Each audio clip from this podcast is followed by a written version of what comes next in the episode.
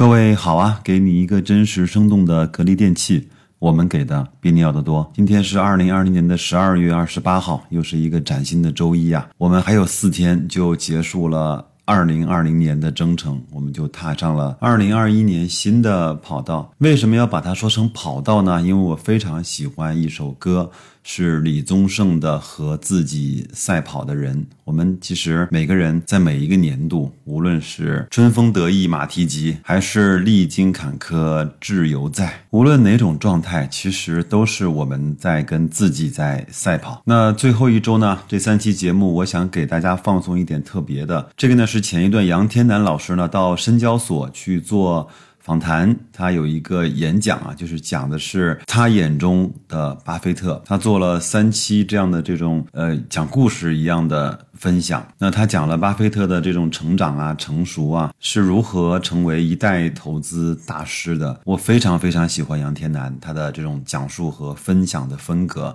我也非常希望我能够拥有这样的能力。他真的是觉得娓娓道来，就在你耳边轻轻地讲述着一个邻家大哥他知道的所见和所闻。那我们在这个二零二零年的最后的一周呢，我们也静下心来。远离一点点市场的喧嚣，远离一点点所谓的股价和那些所谓的消息和情绪，好吗？我们来听一听巴菲特是如何的。去做投资，如何成长起来的？它有哪些成功的案例？它有哪些成功的体系？它有哪些值得我们去铭记在心的非常简显的，但是又非常深刻的那些投资的哲理？大概每期呢是一个小时的时间，我会在每一期的节目前面呢加上一点点白老师的所感所悟和插科打诨。白老师希望这样的方式呢。来去结束我们在二零二零年的相知和相守，因为还没有到那个敲钟声的神圣的时刻，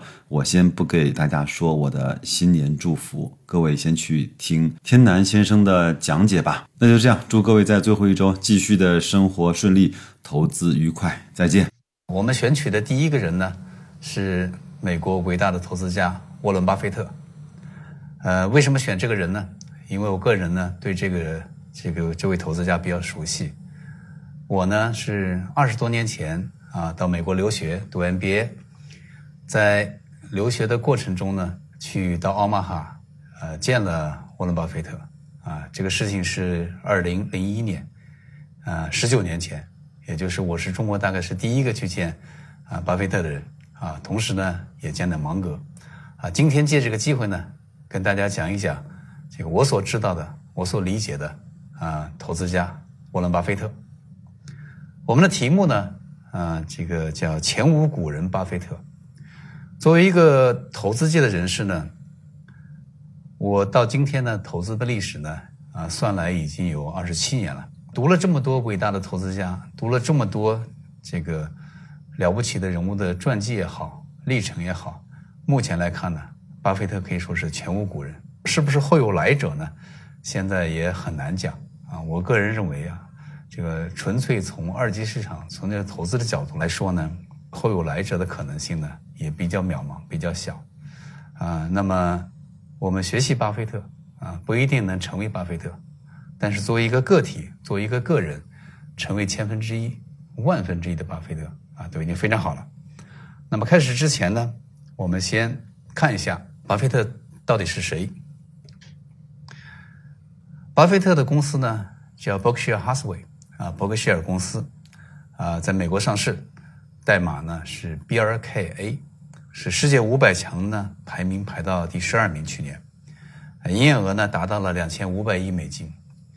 但这个公司的总部呢实际上总共只有二十五个人啊，所以资产管理效率是非常高的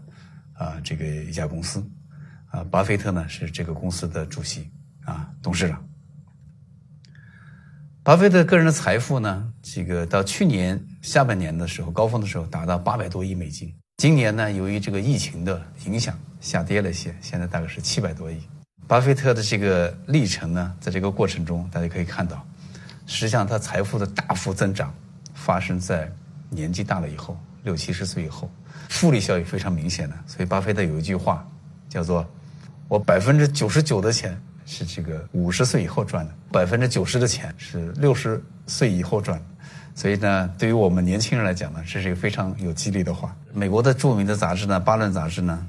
啊，在年初的时候呢，做了一个统计，一九六五年以来啊，历时大概五十五年，巴菲特的股票呢上涨了两点七万倍，同期的标普呢啊只涨了两百倍，所以呢大幅跑赢市场平均的指数，啊，跟着他的很多人呢啊都是达到了财务的自由，这个是巴菲特的故事。中国人呢知道巴菲特呢。实际上是在最初发生在一九九五年，啊，我个人呢就是在一九九五年的秋天啊，第一次知道巴菲特这个人，啊，读到一本书，啊，就是这本书叫《巴菲特之道》，啊，这本书的第一版是在一九九六年正式在中国出版，当时可能叫名字叫《巴菲特的道路》，啊，这样的名字啊。呃，我是在一九九五年呢，啊，有朋友呢从美国回来，把这本书的原版带回来了。带回来的时候，请了这个懂英文的朋友，大概翻译了其中的几个关键的关键的这个章节，大概看了一下。啊，我是九三年入市，一直到九五年懵懵懂懂在里边搞了两三年。实际上那个时候呢，我们依然把这个股票投资啊，当着这个跟买彩票啊、打麻将啊差不太多的东西。啊，当时呢，就是说，呃，说到底，大家都在分析各种这个打听消息，分析股市明天会不会涨跌，啊，后来看呢，都是，啊，都在黑暗中探索，不知道为什么，啊，所以这本书对于我来说呢，啊，当时的我来说呢，是二十多岁很年轻，是一个像生命中出现了一道光，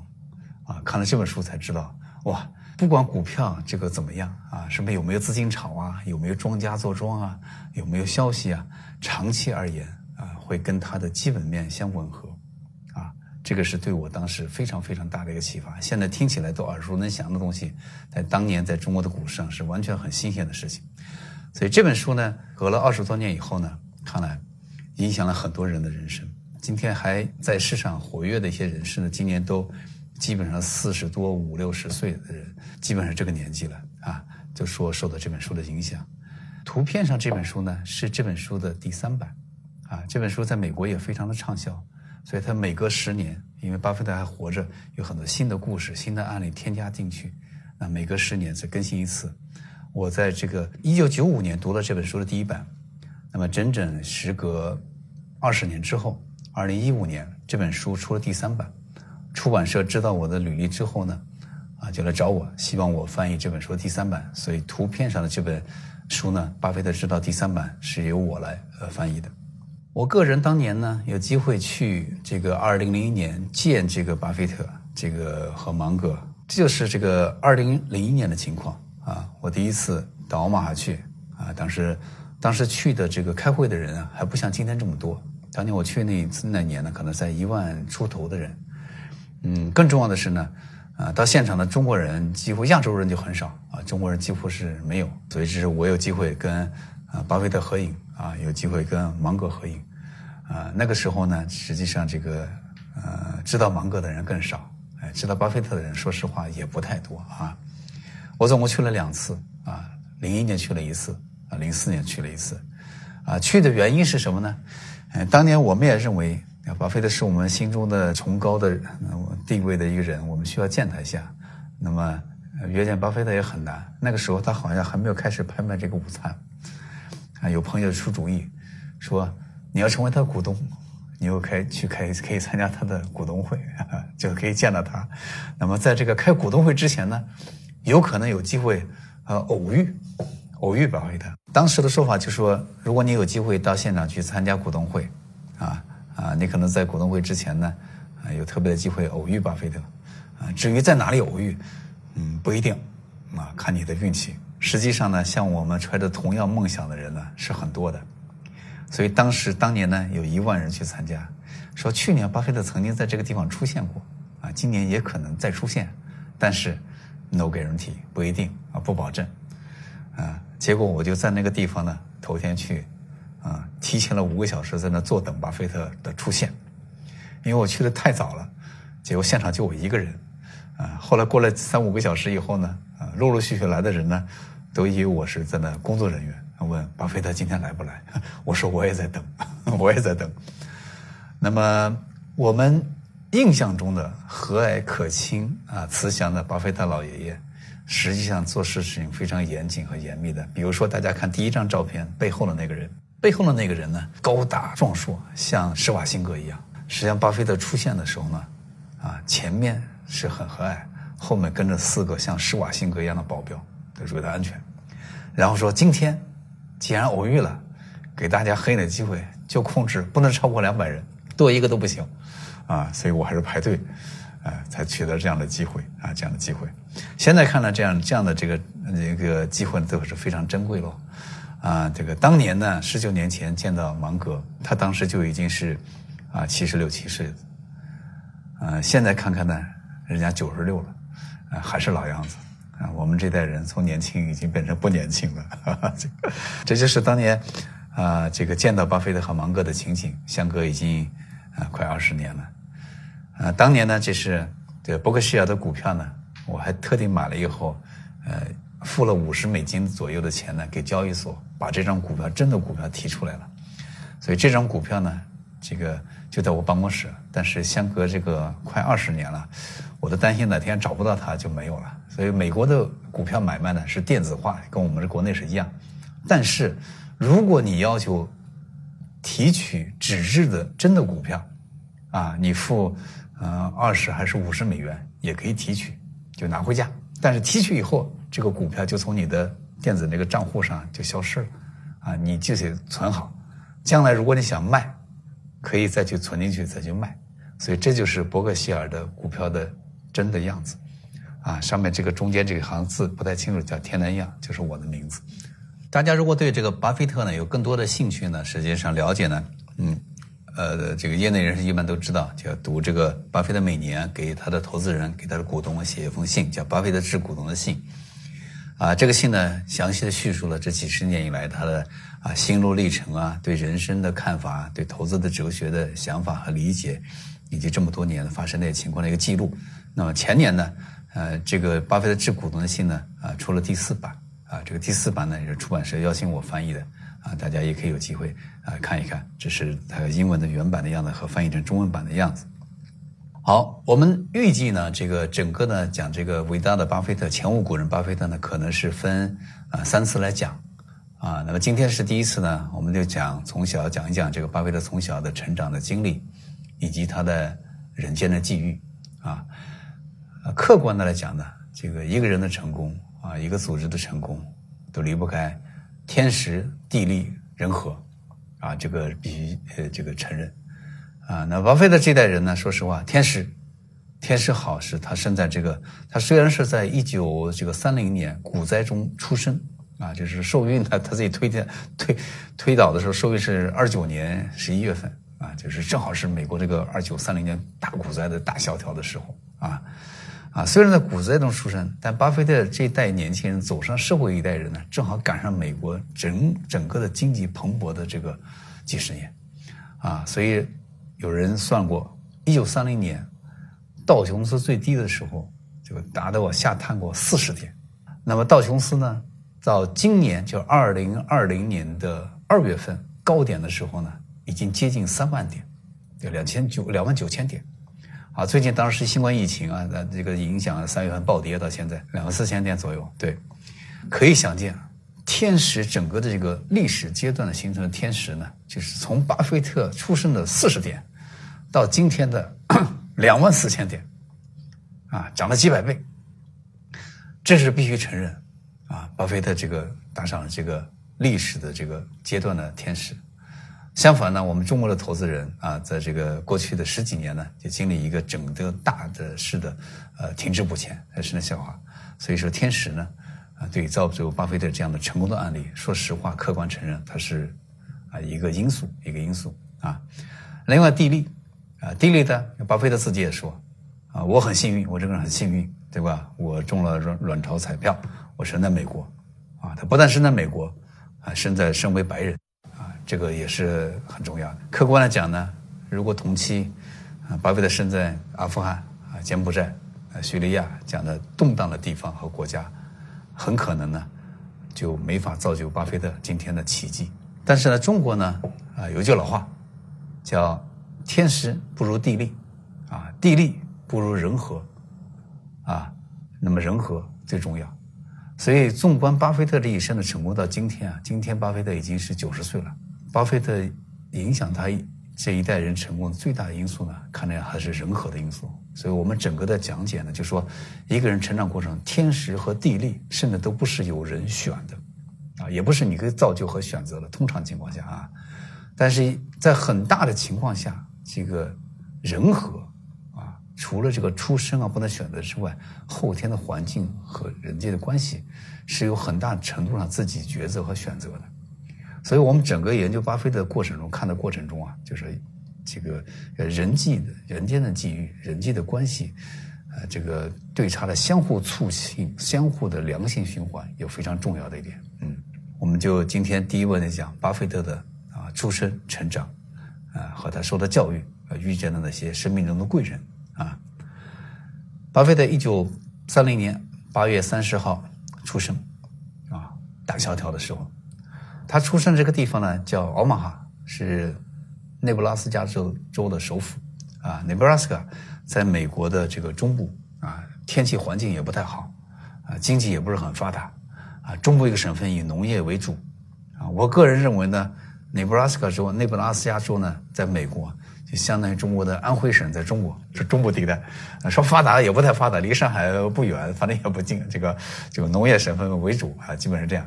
啊。那么在这么一个啊，就相对不太发达的地方啊，出现这么一个伟大的人，所以奥马哈历史上我看啊，最伟大的大概就是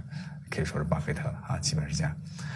啊。那么这个地方出生的人，伟了不起的，他不是他一个，后来他的搭档啊，这个这个芒格也是也是这个地方的。巴菲特这个家族呢，在这个地方生活生长了呃九代还是十代人啊。巴菲特的爷爷这代人呢，就是开这个 grocery 叫这个杂货店。啊，这个杂货店不是我们想象中的街边的很小的杂货店，还是比较大的，啊，大型的杂货店像沃尔玛实际上也是叫 grocery 啊，它就不小。那么到他父亲这代呢，在银行工作。那么他出生不久呢，实际上就受到三零年这个经济危机的大崩盘的打击。有天他爹爹回来就说不行了，失业了，公司也倒闭了，没地儿上班了。所以呢，我们传说中很多是巴菲特出身的富裕之家，他爸爸是国会议员，怎么怎么样。啊，实际上呢，呃，刚开始并不是这样啊，刚刚并不是这样，这样的家里经济情况是很很局促的，很紧张的。这样的话，这个受到这个爷爷的资助啊，巴菲特父亲这个这一家呢，才度过这个难关。那么这个时候呢，呃，给巴菲特留下非常强烈、强烈的渴望，就是有一朝一日，我一定要非常、非常、非常富有。啊，据说这个信念啊，在五岁的巴菲特心目心中就开始形成。那么巴菲特能走路的开始啊，到了五岁懂点事儿，到六岁开始就从他爷爷的这个杂货店里批发零售，做批发零售生意，把这个这个可口可乐啊，这个一打一打的买来，一打是十二听啊，拆完了是卖给人家，啊，大概就这样啊。那个时候不一定还有铝罐，那时候可能还玻璃瓶啊啊，发现一切可以赚钱的机会啊，就是巴菲特啊，从小的巴菲特啊，埋下心中强烈富有的渴望的种子。啊，这种渴望对一个人的成功啊非常非常重要。所以现在我们讲中国这个说“富不过三代”啊，中国老话说“富不过三代”。现在看，主要的原因就是到了第三代，就到了后面的人，对这种已有的东西的渴望几乎消失殆尽。就就基本上吧，就你没有什么，就特别想什么，对吧？比如说你年龄大的时候，你想有青春，啊，你身体不好的时候，你想要健康，身体健康。特别，呃，一般的情况下是我们年轻人没有钱，特别渴望有钱。那富富一代、富二代都很有钱，所以三代就不太想这个有钱这个事儿了，啊，所以有的就不太珍惜。那么怎么保持对下一代啊，对这个成功也好，这个财务也好，强烈的渴望啊，这是我们当今的这个社会的这个朋友啊，呃，这个想了很多的事情啊，是我们叫做呃儿童的财商教育啊。所以从巴菲特这个。案例中也可以看出来，小小巴菲特之所以能取得日后的伟大成功，啊，你以为他遇到了谁？你以为他买了那买股票赚了钱？啊，这些都对，但是更重要的是，在他小小的心灵中，在他很穷困啊被生活所迫的时候，埋下了一个强烈的愿望，啊，这个是种子。所以埋下这个信念的时候，他并不知道哪一天遇到某一个人，哪一天买了哪一个股票，但是这些都是水到渠成的事情啊。怀有强烈渴望的巴菲特，那么在十岁的时候呢？啊，他就读到一本书啊，当时爱读书啊。他据他自己说，他把当地图书馆所有关于赚钱的书全部读了。那么十岁的时候呢，读了一本书，对他影响很大啊，就叫赚一千美元的一千种方法啊，就是呃，One Thousand Ways to Make One Thousand U.S. Dollar 啊，这本书对他很有启发啊。那么这个时候呢，小小巴菲特心中就埋下了一个人生的小目标。啊，他就跟小朋友、小伙伴们讲：“我三十五岁的时候，我三十五岁之前一定要成为 millionaire，啊，成为百万富翁。你想那个年代，啊，一九四几年的时候，啊，美元百万富翁，那对大家来说啊，都是天天文数字啊，怎么可能呢？啊，如果我不能达这个目标，我得找这个奥马哈最高的楼，我跳下去死了算了。啊，后面的事实啊证明啊，啊，巴菲特这个取得的成就。”远远超过他这个小目标啊。那么十一岁的时候呢，他就开始动员自己的姐姐啊，合伙啊买了一只股票啊。那个时候买股票呢，不像今天啊，这个手机点一下就就就就买了卖了啊。那个时候一般要啊打电话给自己的经纪人啊，经纪人再给人下单，所以买卖股票的成本是很贵的。所以我二十多年前呢是在美国，像梅尔林奇、美林公司这样的叫 full service 券商。就是叫全服务型的券商，买一股和买一千股手续费是一样的，多少钱呢？五十美金，啊，所以说买卖的成本是比较贵的，不像现在佣金互相还在杀价，然后再交易很便利啊。所以十一岁的时候呢，巴菲特就说服自己的姐姐啊，合资啊拿了大概一百一十五美金啊左右的钱，买了三股股票啊。叫这个什么城市服务优先股啊，很不幸的是啊，这个初次出海买了以后，过不多久呢，股价就跌了，啊，跌了百分之二三十，这个事情就很痛苦啊。这个巴菲特认为物有所值，但是他姐姐呢沉不住气，经常的问他今天怎么样，涨了没有？为什么跌？会不会继续跌？什么时候会会反弹？啊，这个事情呢，搞得巴菲特有点心慌意乱。啊，后来好不容易忍到呢，这个股票反弹了，反弹到赚了五美金的时候啊，就出掉了啊，总算是没亏钱，没亏钱。但是很不幸的是，当巴菲特卖掉这个股票之后呢，这个股票接着涨啊，接着涨。最后巴菲特算了一下，哎呀，如果不是为了贪图那五块钱的五美元的蝇头小利，自己大概可以赚将近五百美金。那么巴菲特十一岁呢，呃。买的这只股票，啊，给他留下的这个经历啊，嗯，他自己总结就是说，做什么事情啊都有耐心，啊，否则的话，即使你碰到了一个好的机会，啊，即使你抓住了一个正确的对象，对吧？你赚了五五块钱就卖掉了，结果卖掉以后，错过了少赚四五百块钱的这种机会，啊，对他的是很大的这个教教训。所以可以可见，巴菲特不但有强烈的渴望。这个人还善于学习，善于总结，所以耐心在巴菲特一辈子成长过程中，现在可能，发挥了非常非常巨大的作用啊，巨大作用啊。那么，巴菲特沿着这个赚钱的思路啊，继续往前走啊，以至于他因为想尝试各种赚钱的这种这种这个这个机会呢，啊，荒废了学业，所以巴菲特的爸爸啊，这个这个就很生气。说你要不好好学习呢，我就不允许你做任何赚钱的小生意，啊，这个 deal 达成了以后呢，这个交易达成了以后呢，巴菲特就努力学习啊，成为学校不错的学生，算是好学生吧，并以优异的成绩考上了后来著名的沃顿商学院，啊，沃顿商学院到今天那都是非常顶级的美美国顶级的学校啊，因为后来我们知道说彼得林奇啊，有很多著名的人啊，反正都是这个学校毕业的，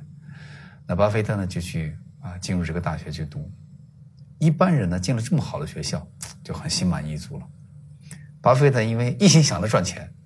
觉得这个沃顿商学院教的理论呢啊都是太理论，这这都是公式，没法赚具体的钱，所以读了一段时间以后呢，呃就休学不读了，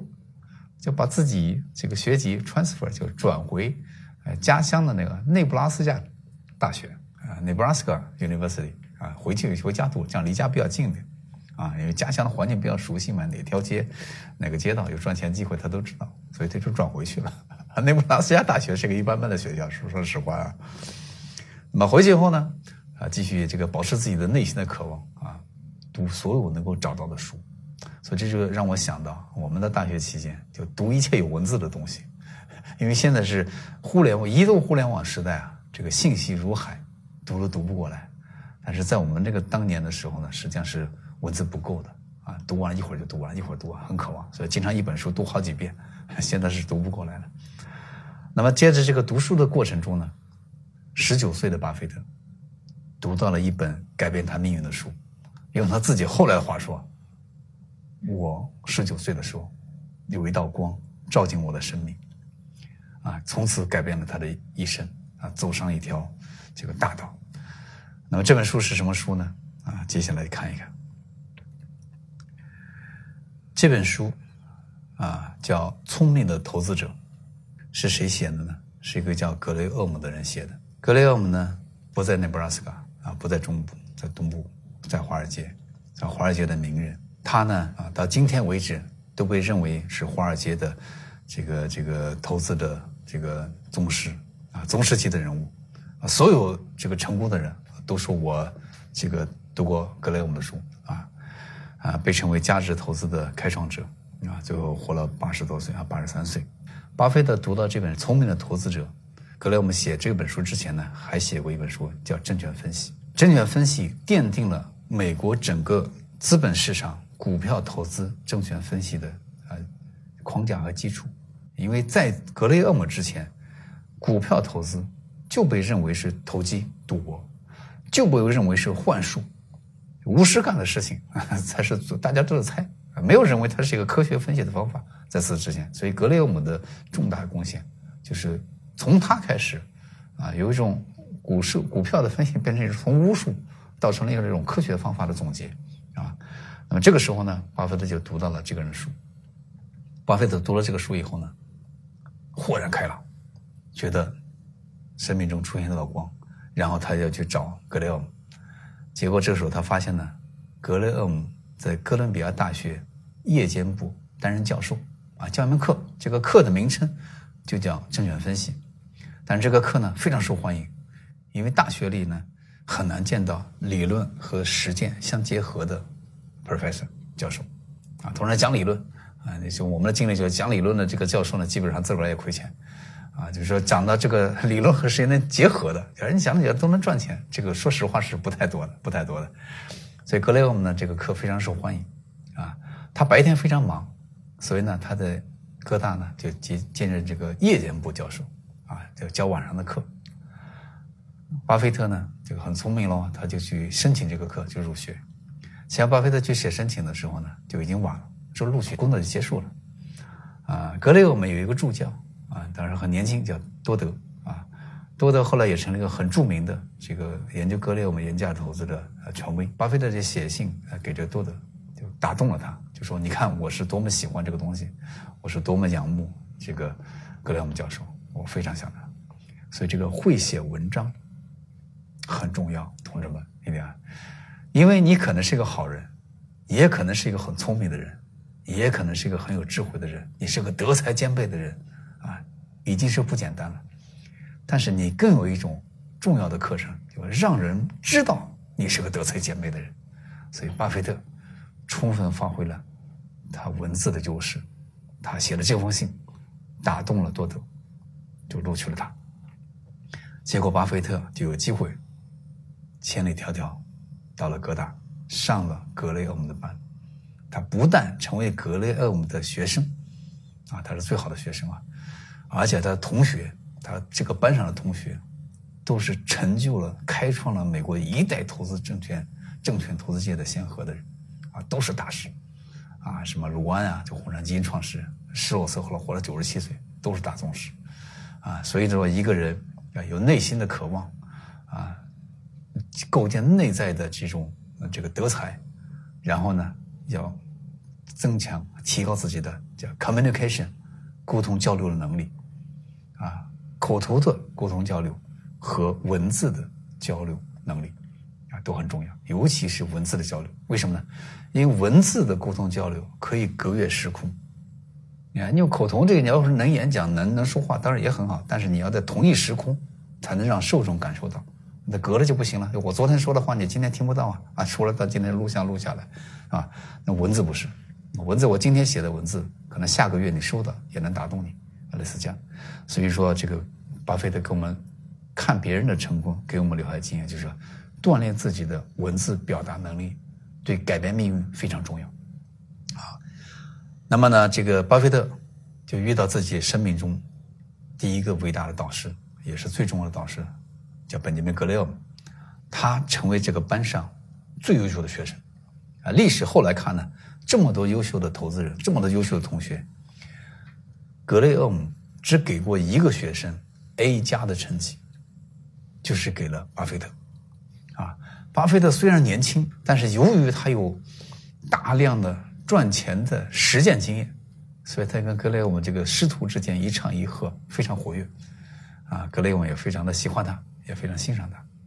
那么讲起格雷厄姆呢，那也不是一般的人啊，将来有专题可能会专门讲格雷厄姆。那今天大概的讲一下，格雷厄姆出生在英国啊，后来到美国去上学，也是天才少年啊。上学以后呢，这个毕了业，他就是哥大上的就哥哥哥伦比亚大学，毕业的时候。哥大有三个院系请他留校任教，啊，他呢一个偶然的原因就进入了华尔街。他家原来这个出生的时候是是很富裕之家，但是在几岁的时候呢，啊，父亲就突然去世了，家中中途就破落了。妈妈带着三个三个孩子吧，那兄弟姐妹是三个，就是很很辛苦啊。这个家庭这个财务情况非常窘迫。那么什么？他作为学社学校的品学兼优的好学生。这个正好有一个有一天呢，这个一个学校的家长跟学老师来谈谈孩子的事情，说说我们这个这个家长正好是在交易所上班，说我们最近要找一个债券推销员，这个老师就把这个品学兼优要赚这个就就赚生活费的格雷厄姆推荐到这个地方，哎，他就到了这个华尔街，啊，做推销员呢之外呢，做一些统计工作，所以那个时候没有股票分析师这个词，没有这个行业。啊，他们最近最多叫啊证券统计员啊，拿个黑板天天记收盘价、开盘价这么记着，啊，那时候都手动的啊。但是呢，格雷厄姆很快就显示了自己天才啊，天才的这个才能啊，非常的在行，非常的就具有天赋。甚至在格雷厄姆毕业之后的这一年呢，就是二十三岁的他就在华尔街一个杂志发表了一篇文章啊，具体叫什么我都忘了，就是分析债券分析的啊，得了一笔稿费啊。二十五美元，你看看，刚才我们说巴菲特有强大的文字表达能力，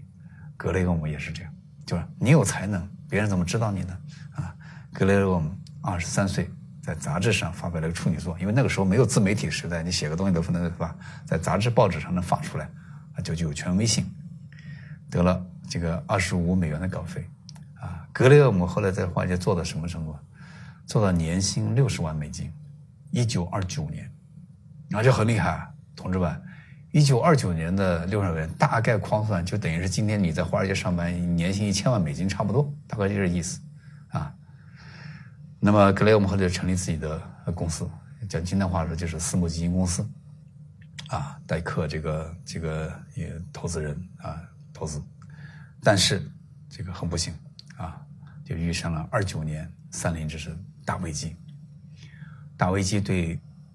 格雷厄姆打击非常大，对格雷厄姆这个公司打击非常大。打击的时候惨跌的这个大跌到跌了百分之七十啊！因为二九年跌，三零年还有个小反弹，小反弹的时候，把这个格雷厄姆就认为呢，呃，这个最坏的时间就过去了，然后这个借了更多钱又干进去，结果又接着跌，所以到了三 三二年、三一年的时候，这格雷厄姆就家里整个就破产了，处于破产境地，基金也跌了百分之七十，就基本上这公司没法维持了。好在就有一个好心人热心相助，又又注资五万美金，才使他啊存活下来。那么受了这个打击之后呢，格雷厄姆呢就痛定思痛，说到底怎么回事呢？咱们这个钱学费不要白交了。总结总结，正是这个苦难，这个这个经历磨磨练出一代宗师。啊，当时的美国市场呢，啊，处于这个现在看是无序和混乱状态，啊，一九三三年证券法，一九三四年证券法都还没出台啊，都是因为这个打击乱之后乱象之后才出台的啊，所以当时的市场是什么？就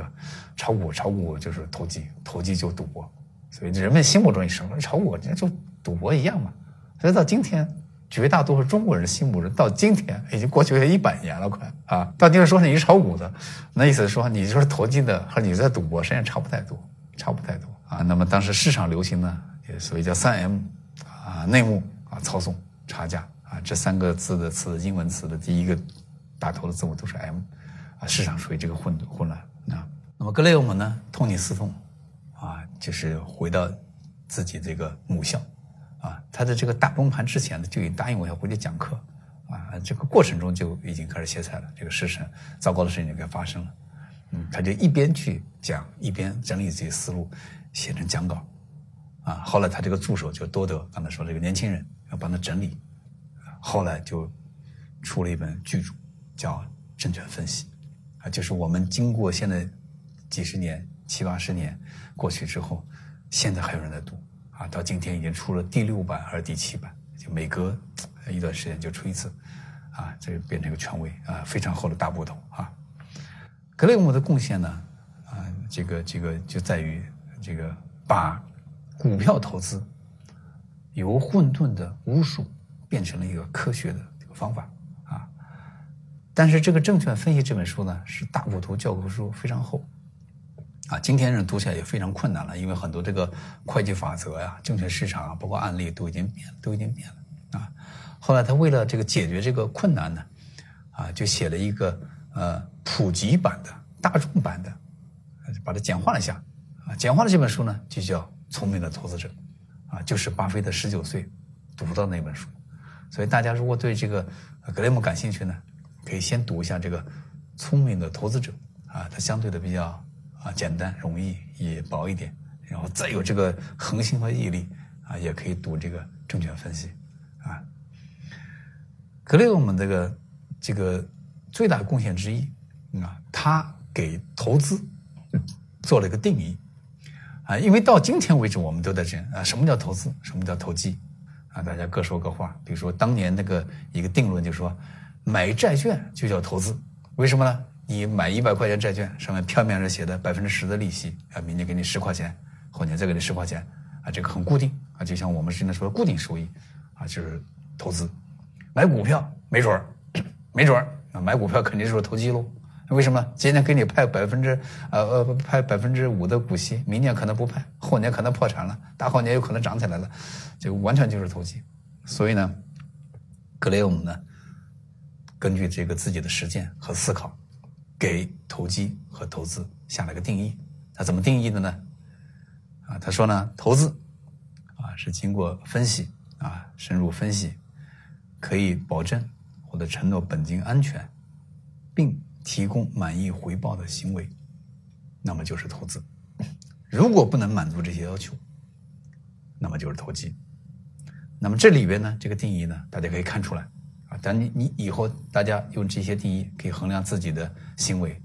啊，这个有三点啊，这里边这个定义这这句话呢，实际上是三点：第一，经过了啊分析啊深入的分析，就你买一个东西之前，搜集相关信息，前前后后读的比较深入，啊，经过分析以后觉得这个对象怎么样啊，这叫经过分析。第二呢，可以保证本地安全。就是他提过的一个，他提出了一个叫叫安全边际，啊，那么你买怎么能赚钱呢？啊，当然买物有所值的东西才能赚钱喽，对不对？一块钱的东西，你经过分析以后，它值一块钱的东西，如果你拿十块钱买，那可就没有什么安全可言了，对不对？所以经过分析，它值一块钱的东西，哎，格雷，我们给你出个主意，拿四毛钱去买，啊，四毛钱去买一块钱的东西，那就可以保证你安全了，给你有个安全垫，啊。那这个投资做出以后，可以保证你取得满意的回报，啊，这个呢，满意回报，因为没有回报谁去投资呢？啊，肯定这个这个回报这个机会的提供呢，有可能呢潜在回报令你满意才会投资，但这点呢是具有强烈的主观愿望，因为我们在现实中看到，就每个人满意回报的标准是不一样的，啊，这个就可以解释，就主观的标准的不一样，导致市场上的这个对象的选择就不一样。啊，这个举个例子来讲，比如说，呃，我们这个中国 A 股最著著名的现在第一个高价股叫茅台，现在已经一千三百多块钱了啊，三百多块钱，大概是一千三百多块钱，市盈率的三十多三十多倍了吧，三十啊三十六啊三十五六倍。那么你说的便宜还贵啊？很多人就问茅台还能不能买啊？这个到底便宜还贵啊？同志们，根据格雷厄姆这个建议这个定义啊。看他是不是这个标的能不能满足你的回报预期，就能不能提供令你满意的回报。比如说吧，一个人回报的预期是百分之十，简单的说，P/E 十倍，就是因为十倍的股票就可以达到标准。就我赚一块钱净利润的股票，我现在卖十块钱，一块钱对十块钱就是百分之十，哎，就你就能令你满意，你就可以投啊。但是另外一个人呢？他说：“我百分之三我就满意，我百分之三的回报我已经很满意了，这个对吧？这这个这个如果还有一点增长的潜力，对吧？所以茅台三十多倍市盈率，导数就是百分之三。所以呢，对于百分之三就满意的人，茅台就可以买；但对于百分之十才能满意的人，就要考虑一下，他不一定能达到你啊。当然说你说它价格变了，那是另外一回事。”那是这个 市场现在是情绪变动，这是另外一回事。那再说，所以呢，一个客观的标的，同一个股票，同一个价格，对某些人可能就是投资，而对另外一些人就是投机。不知道同学们懂懂了没有？比如说吧，我经过深入的分析和研究，啊，考虑了性价比。考虑了这个未来预期投资回报，我去买了一只股票，啊，这三个标准都达到了。那么这个事情对我来说是个投资，但是我旁边一个人，也许是我的邻居，也许是我的同事，也许是我的同学，他说：“杨老师，我正好碰到你，你给我推荐一只股票，我呢实在经不起啊这种这种请求，我就说，我今天要几块钱去买哪一个股票啊？我的确是买了。”啊，我的确是买了这个，我就告诉你啊，我刚才一分钟刚买了这股票，先告诉他也去以同样的价格买了同一只股票，同一个对象。我告诉你，你看着终端是一样的行为，同一天同一个价格买同一个股票，对不对？但是对于我来说就是投资，对于他来讲就是投机。同学们，这个看似一样的东西，背后就是不一样。所以呢。这个这种情况会发生什么样的后果呢？这种情况就是说，如果这个标的这个股票有动荡，我是经过分深入分析的，我心中有底，我就有可能坚持下去。而他是听我的，他心里就没有底，他可能就会怀疑：哇，哎，杨老师又不是神仙，也可能犯错误啊。那跌得更低呢，他可能会卖掉。那他卖掉以后，以后再涨起来，再涨起来跟他也没有关系了。所以这个。这一次投资的行为呢，可能他就会亏钱，而我会赚钱。而我们采取的行动是在同一天、同一个价格买了同一个标的，结果截然相反，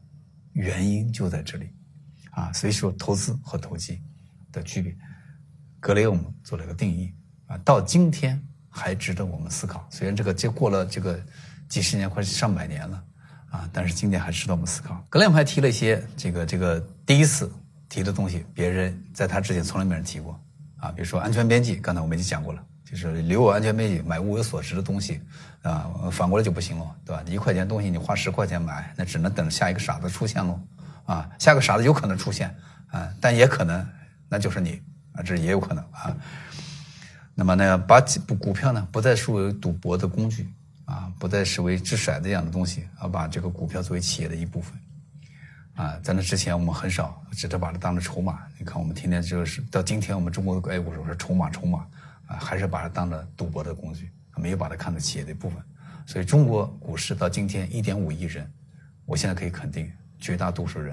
依然没有认识到股票可能是企业的一部分。啊，那个格雷厄姆在几十年前、上百年前就提出来了。啊，另外一个呢，格雷我们做了一个很形象的比喻，叫市场先生，用于形容市场的情绪的波动。啊，他的假设是这样的，啊，就是说你跟一个朋友啊做一个合伙，合伙开个公司，啊，这个朋友叫市场先生，Mr. Market，这个哥们儿呢很情绪化，啊，有的时候呢兴高采烈，非常高涨，有的时候情绪很低落，啊，你跟他各持一半的股份，呃，开公司去做生意，啊，这个生意呢很平稳，啊，蒸蒸日上，慢慢向上，稳中有进。但是这哥们儿的情绪化比较严重，啊，他很情绪这个这个高涨的时候呢，他突然跟你说：“哎，这个老王，你把你的股票，我们觉得觉得昨天五十块钱股票，你今天五百块钱卖给我吧，啊，你可能没有答应他，啊，因为各种原因啊，没有答应他。明天呢，他突然啊情绪很沮丧，说这样，老王，把你的股票一块钱卖给我吧，给你出一个很低的价，啊，当然你也可能不理他。”啊，所以呢，这个情绪化的变动，啊，就是我们面临的这个股票市场，啊，他把把这个市场看成一个情绪化的合作伙伴，啊，它的特点就是啊，不管你理不理他，不管你高价卖不卖给他，低价买不买回来，他每天给你一个报价，很勤奋，啊，这就是我们面临的股票市场，啊，那么你是不是受他情绪化的影响？因为他情绪化，你要跟着一块情绪化，啊，那胜出的可能性就不太大了。啊，所以这个是格雷厄姆做了一个非常形象的比喻。我们怎么利用？第一，管理好自己的情绪，不被他人影响；第二，利用好社会情市场的情绪高低，能不能达到你的利益最大化？啊，这个值得我们考虑的。那么格雷厄姆还说了一些东西，比如说这个投资要注意两项原则啊，投资原则什么原则呢？第一，不要亏损。啊，第二不要忘记第一条，啊，同志们告诉大家，这个我二十多年前第一次读到这个两个原则的时候，我们就这不废话吗？这我们跟没讲一样，是吧？就像当年我们在大学里读的这个鲁迅的这个这个文章，说我一眼望去，我的院子里有两棵树，一棵是枣树，另外一棵也是枣树，情况差不多。啊，我们很多年也不太明白这个第一不要忘记第一条，嗯，第一条是不要啊亏损。事实后来我们才知道，这个他讲的不要亏损，实际上并不是指的股价的跌，而是说你投资对象的永久性灭失，啊，灭失没有了，归零了，退市了就没有了，啊，那股市短期的这种波动不在他们讨论范围之内，实际上我们过好多年才明白，啊，呃，那么两个方法呢，就刚才说的，买买呃深入分析啊，这个买低价的啊，所以这个格雷厄姆呢不太注意注重。格雷厄姆不太看重呢这个投资标的的质量啊，做什么行业的、什么产品、什么服务不在这儿他被称为数量分析师，就我只看便宜，只看便宜啊！你这个东西账面啊，经营价值一块钱，现在卖了四毛钱，我可以考虑买一买啊。那么你不注重企业的品质，如果它是个糟糕的企业呢，怎么办呢？那不就翻车了吗？啊，格雷厄姆的对应方法是我买一大批便宜的啊，我不是就买一两个。我买个两三百个、三四千个什么都行，那三四千没有那么多，一两百个，你总不至于都都都歇菜吧？所以格雷厄姆那个年代呢，是刚刚经过大萧条期来，所以整体市场是比较便宜，你能找到大量的低于净资产的股票。所以这也就导致，当巴菲特这一代年轻人再走上社会的时候，格雷厄姆这个方法就已经不灵了，因为整个市场回暖开起来了啊。所以格雷厄姆这个方法呢，被典型的称作。减烟体，啊，就是吸了烟，啊，还剩下烟头，啊，呃，吸也没法吸了，因为这个这会烧手，这个灭了就扔了，啊，但是这个烟头里面烟屁股撕不撕，还有点烟丝，啊，就把这烟头撕下来。我们小的时候，这个没有钱的人呢，就真的是捡着烟头把它撕开了，把烟丝到了拿个纸再卷一下，哎，再卷一根新的烟，呃，再抽一下，啊啊，虽然啊有有点损尊严。啊，但是它免费呀，不要钱呀，它便宜啊，它代价低，啊，这是捡烟头啊，这个烟蒂股是格雷厄姆这种方法是代表，代表，所以格雷厄姆呢，通过这个方法，最终终于从这个二九年大危机中反弹回来了，啊，一直到后来他解散这个基金，整体啊大家还满意啊，否则的话也就完了啊。啊，格雷厄姆自己这个风格也是有些变化，这个就不再细说了。啊，比如说他这些方案一些一些假设的基础啊，他说恐惧和贪婪的情绪化呢，呃，是可情绪化的啊，你可以利用这种 第一不要被影响，第二利用它，第二是相信均值回归，就是啊坏的太久了啊会好，好的太久了啊可能也会回来。所以他引用了这个希腊一个诗人的这个名言啊，这个名言怎么背的我具体也忘了，大概就是说，呃今天很繁荣的，明天会歇菜啊，今天这个很大家看不上的，明天会让你高攀不起，大概就这个意思。巴菲特呢在格雷厄姆呢学到很多很重要的东西啊。但巴菲特呢，在一九六九年呢，讲过一句很有名的话，被很多的书刊和杂志引用。他说：“我今天的成就，啊，因为六九年他在投资上已经很有成就了，在投资也算是名人了，啊，虽然广大的普通老百姓不一定知道他。他说呢，我百分之八十五来自于格雷厄姆，就是他刚才说的这位老师。我另外百分之十五呢，来自于费雪。费雪呢，是巴菲特另外一位很重要的导师啊。”费雪，这个比这个格雷厄姆这个从寿命角度呢还要更牛，活了将近快一百岁，九十七岁啊。这个他呢被现在这个华尔街呢这个西方呢成为这个现代投资理论的开路先锋之一啊，成长股之父啊。他开创那个理论跟格雷厄姆是不太一样的，所以这造成了对巴菲特很重要的影响。嗯，巴菲特呢这个这个受格雷厄姆的影响呢，就捡一体啊，捡便宜的东西啊，经过深入研究。啊，这个价格合适，有安全很好的安全边际，啊，不管他干嘛，啊，就可以去买，这是受到格雷厄姆的影响。但是呢，当巴菲特走上社会社会的时候，就二十多岁开始自己创业的时候呢，面临整个美国西方的一个经济开始回暖，就二战四五年二战结束啊，回暖以后，啊，那么市场慢慢的便宜货呢，找到便宜货就越来越难了，因为整个市场水位。在在在提高啊！你发现了，大家都发现了，越来越多发现，这就比较难了。那么，如何再取得超额利润？这个时候，巴菲特的人和啊又出现了啊！遇到一个，他读到一本书，这本书叫什么呢？英文名字叫《Common Stocks and Uncommon Profits》啊，普通股和不普通的利润啊。这本书被翻译成中文之后呢，呃，叫怎样选择成长股啊？实际上，这是一本书啊。这个书，这个很多年前翻译，啊，翻译的很很多人反映这个不够呃通顺，但是大家可以看一看。那么这个时候呢，这个作者呢，他就非常欣赏这个作者叫费雪，啊，他就去千难万险吧，后来就是见到这个费雪了。从费雪呢，巴菲特学到了情况就跟格雷厄姆不一样的地方在哪里呢？费雪注重公司的质量，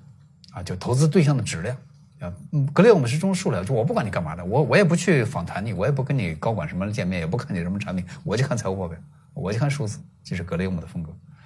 那么费雪就说呢，哎呀，如果这个不说干嘛的话，你他他更垮了，你不说这不行啊。我们知道他什么产品啊，什么服务，是不是符合社会需要啊？公司前景怎么样啊？啊，管理层是不是很能干、很诚实啊？哎，这些就是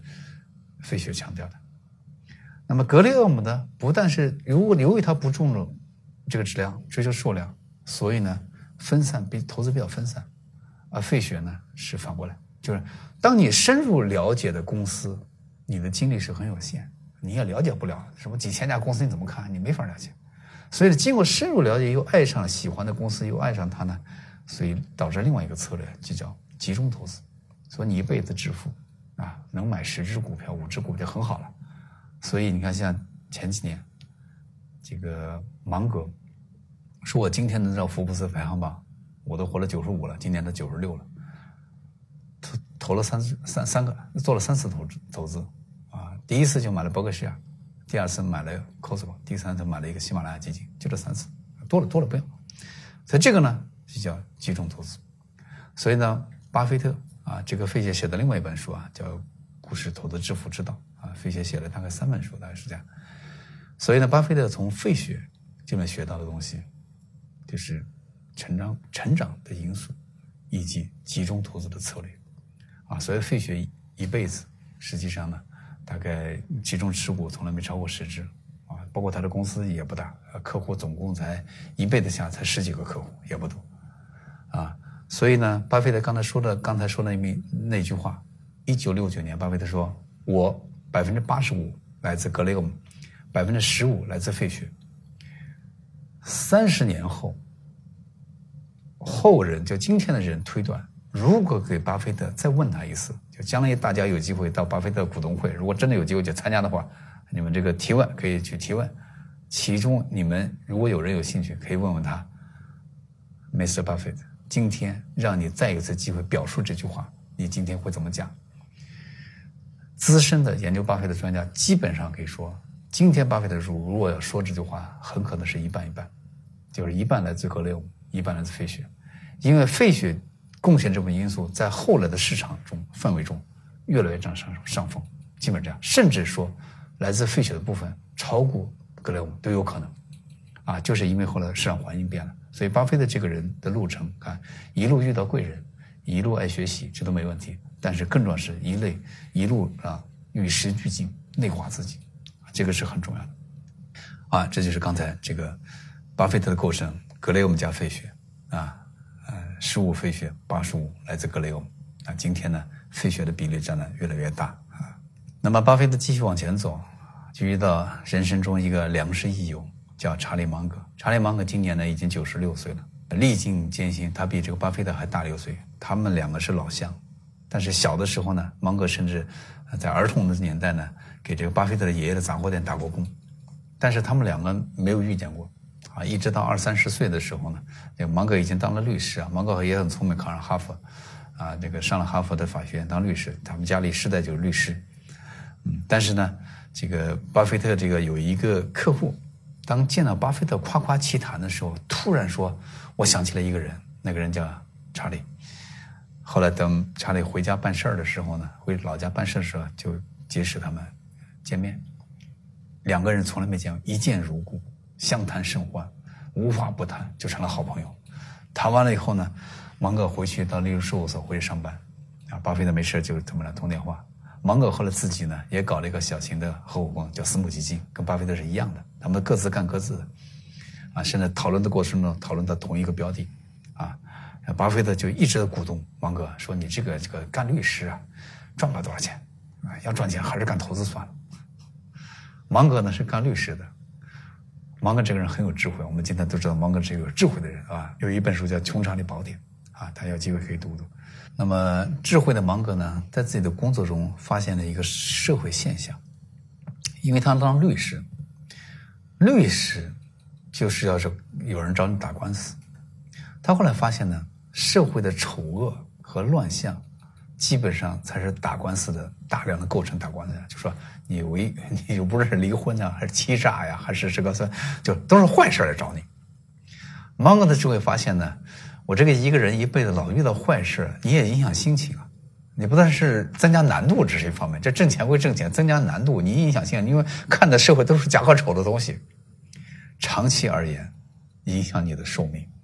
和健康。你很郁闷，很压抑，你老很压抑，这一辈子压抑一两天没问题，这几十年都压抑，这个问题很麻烦。芒格就打算不干律师了，就干投资。后来这个再进化呢，芒格和巴菲特就合在一起，所以很多年以来呢，芒格是作为这个伯克希尔的呃副董事长啊这个存在啊，所以开会的时候主席台上。五十年啊，几十年以来呢，都做两个人啊，查理芒格和巴菲特。那么，巴菲特对芒格呢评价非常高。他说：“正是由于芒格的出现，让我从大猩猩进化到了人。”啊，这个这个这个这个评价是非常高的。因为巴菲特自己就爱读书啊，看来芒格可能更爱读书。所以芒格有一个外号叫“呃会行走的书架子”，啊，讲的就是芒格。所以，巴菲特的儿子啊曾经评价。我爸爸是世界上第二聪明的人，很多人就看了以后就听了以后就很好奇，那那个第一聪明人是谁呢？第一聪明人讲的就是啊芒格啊。芒格带给巴菲特最重大的理念，哎，其中一句话就这个，呃，为一家伟大的公司支付一个公平的价格，要好过买一个一般般的公司。以便宜的价格买，就这个公司一般般啊，它也不好也不坏，但那价格便宜，你买不买啊？那个公司呢，啊，它是很好，但是价格比较贵，你到底买哪一个？同学们，如果刚才记得刚才的话，按照巴菲特老师格雷厄姆的想法，就买了个便宜的，管它好不好？谁知道它好不好呢？对不对？我也不管它卖什么，也不管它提供服务，对不对？先买便宜的再说。那么市场进化的这个阶段，巴菲特遇到了芒格，思想产生巨大变化。一个是在现实中遇到难题，就你看上好的都不便宜，你到底买不买？那便宜的实在是有问题。这是这是我们中国投资人到今天也遇到这个问题。这个便宜的便宜，担心它它它它它倒闭。那那个高的高的高的老是更高啊。所以现在我们这个中国的这个投资也是依照今天的中国 A 股的市场也是这样啊。所以虽然说 A 股对吧，十三年前是六千点，到现在跌了两千八，但是问题你发现有个股票它不便宜啊。那买便宜的买便宜的就不涨，那不便宜不便宜的还老贵了会更更贵。就高的更高啊，低了低了也不涨，这怎么办？所以这个时候，这个人生阶段，巴菲特遇到芒格，芒格就跟他说：“为一家好公司啊，支付一个啊多一点的钱，这个多的钱也未必现在贵，这是公平啊，公平嘛，那好嘛，溢价啊。”当然，巴菲特开始，因为他心里已经有了一个理念，很难接受新的东西，所以人有成见。啊，为什么这个成年人为什么不如小孩子学习好呢？因为成年人经常是水杯子装满了东西，啊，小孩子是空杯子，啊，那么这个时候呢，出现了一个机会，来让巴菲特在现实中实践和检验了芒格的这个理论。所以呢，这就是我们今天这个最后要讲的一个话题，就是在巴菲特整个的投资。这个生涯中呢，有一个划时代的案例，啊，就叫喜事糖果，啊，喜事糖果呢，并不是一个今天看的，并不是一个太大的啊投资案例，但是呢，它是一个划时代，在巴菲特整个生涯中呢，是一个划时代的案例，啊，喜事糖果最早呢，也是这个二九年这个金融呃这个这个整个经济大崩盘萧条的期间呢，呃，很多人失业，啊，这个这个这个经济不好。啊，在这之前呢，洛杉矶还是旧金山，加州一个老太太，啊，California 加利福尼亚州一个老太太，那个家里呢过的这样补贴家用，就支了一个锅，就是熬糖，卖可可粉，做这个巧克力卖。这个呃，这个巧克力现在这个行业，在在西方，在美国和中国不太一样。就我发现，在中国呢是小孩子爱吃巧克力，基本上在成年以后就不怎么吃了。在西方，你看在美国，这个小孩子现在吃，成年人吃的更多啊！成年人吃巧克力比孩子还多，这个是，就我到那去以后挺意外的一个发现啊！所以这个这个老太太支了国就开始吃巧克力，这个老太太加这个姓姓 C 啊，S E E 啊 C C 加的啊，就他们家开的，所以说 C's 就变成我们翻译成喜事啊，Candy 就糖果啊，有巧克力起家。这个老太太她有点优点就是。这个后来大萧条的时候，后来一直到前就是二战，很多是物资是管制，管制就包括白糖都是管制管制我的什么，橡胶的这个都是管制的物资。管制以后呢，大家就说原来该加二斤白糖的，现在这一锅 现在加一斤行不行？就偷工减料啊，就是这个加少了可可粉加少了，它就质量就下来啊。这个老太太这个很有这个时代的预见性，就是我们不减，我们保一定要保证质量。啊，哪怕是这锅卖完了就没下锅了，没关系，我们一定要保证质量。哎，结果没想到，呃，喜事老太太的坚持造就了这个品牌的好名声。啊，所以我们做生意的朋友，我是觉得从巴菲特案例中很多学到的不是炒股票的经验，实际上做企业做人的经验是吧？结果他在无意识中通过这个消危机之后呢，就造成了这个这个这个这个公司的好名声，就其实它是呃这个质量有保证啊，质量有保证，可没说价廉物美啊，质量有保证啊。所以经过很多年之后呢，就变成什么呢？大家把它当成一个呃圣诞节过新年这个礼物买了一张。所以巴菲特后来就看中这一点，说你看，你跟你女朋友见面的时候，你买个礼物给她，你肯定不说，哎，这个礼物很便宜，你肯定不会这么说嘛。哎，可是这个 礼物一掏着说，哇，这个质量很好，啊，那没人先问价钱啊，价钱多点也愿意。哎，这就是在人们心目中的定价权。所以巴菲特是知道这个事情，但是由于巴菲特深受恩师格雷厄姆的影响，要买便宜货，所以呢，这个喜事糖果这个公司呢，传到儿子这代的时候呢，老太太去世了。啊，传到儿子儿子这代，这个心有旁骛，喜欢别的，比如喜欢红酒，喜欢别的东西，就没有心思再做这个糖果店，这个也不大，这个公司也不是很大，所以在一九七几年的时候，七二年前后呢，就就放出风去啊，这个公司不是一个上市公司啊，是，个这个小多美国上市公司，要放着风去啊，说我们家准备出售要卖。这个公司当时的情况，要卖的情况怎么样呢？其实，呃，有形的资产净资产，这个有形资产八百万美金，啊，净利润两百万，啊，这个这个要多少钱？报价三千万，给三千万美金卖给你。大家想三千万，三千万买个东西，盈利两百万，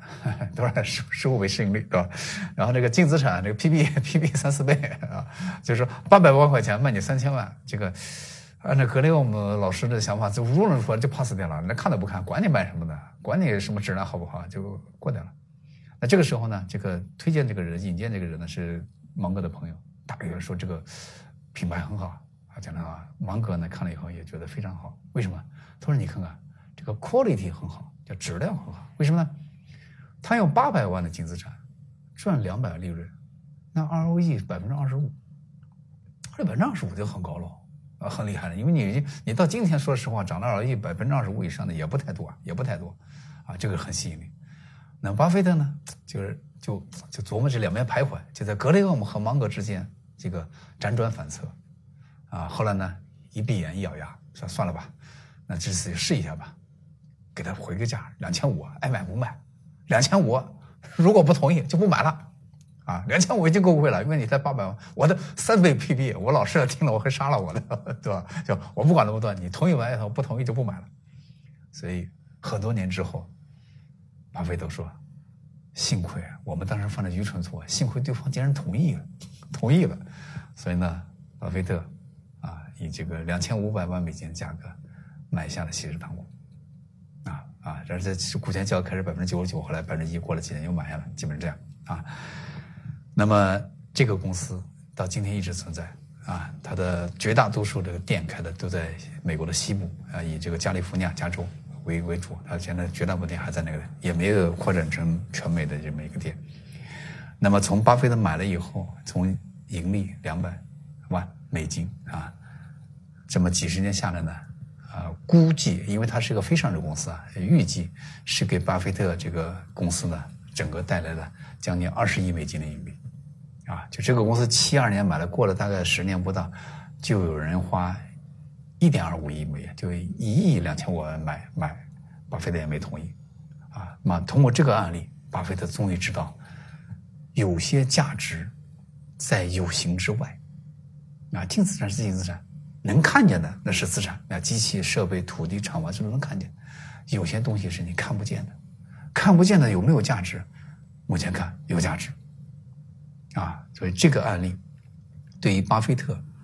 投资策略和人生的改变，巴菲特说买喜事糖果，他现在要每年分红派息都将近上亿了，你知道吧？实际上后来又隔了几十年之后，在九零年前后，八九九零年前后。大手笔买可口可乐，后来赚了十倍，赚了一百多个亿，啊，这个思路是一脉相承，就是从喜事糖果开始的。所以说，可以说，喜事糖果是在巴菲特整个生涯中划时代的案例，啊。那么今天呢，我们大概就讲一讲这个巴菲特的从出生啊、成长、遇见生命中人生的贵人，啊，讲到格雷厄姆，讲到费雪，讲到芒格，